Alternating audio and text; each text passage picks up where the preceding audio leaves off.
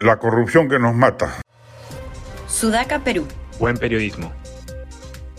No hay gobernante de los últimos 30 años que no se salve de acusaciones de corrupción, excepto Valentín Paniagua y Francisco Sagasti, y si ello ha ocurrido en la cúspide del poder, ni qué decir de los rangos intermedios o inferiores. Hemos vivido en un garbanzal de inmoralidad. Ministros, viceministros, directores generales, jefes de entidades autónomas, gobernadores regionales, alcaldes provinciales, directores municipales, alcaldes distritales, casi todos salen millonarios luego de ejercer su cargo, jueces, fiscales, policías, etcétera, roban a su antojo sin que el propio Estado peruano a través de sus presuntos órganos de control pueda hacer mucho, al parecer, para detener esta bacanal. La corrupción ha sido un cáncer que ha, que carcomido las entrañas del Perú durante décadas, desde el pago de sobornos para obtener licitaciones públicas hasta el tráfico de influencias para obtener cargos públicos, la corrupción ha dañado gravemente la economía peruana y ha socavado la confianza de la ciudadanía en sus instituciones. La necesidad de una política anticorrupción urgente es evidente. Esta política debe incluir medidas para prevenir, detectar y sancionar los actos de corrupción en todas sus formas y también debe fomentar la transparencia y la rendición de cuentas en todas las instituciones públicas.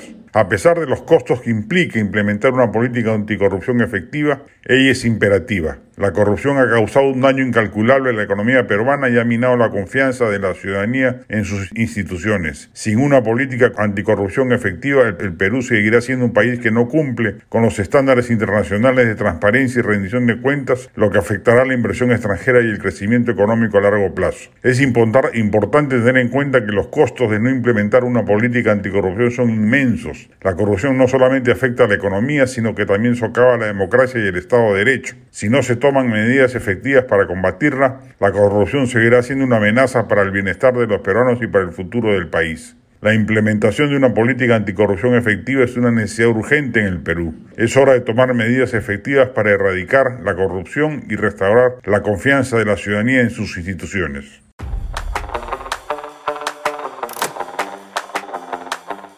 Este podcast llegó gracias a AFE, operador logístico líder en el mercado peruano que brinda servicios de almacenaje, transporte de carga, courier y cómics.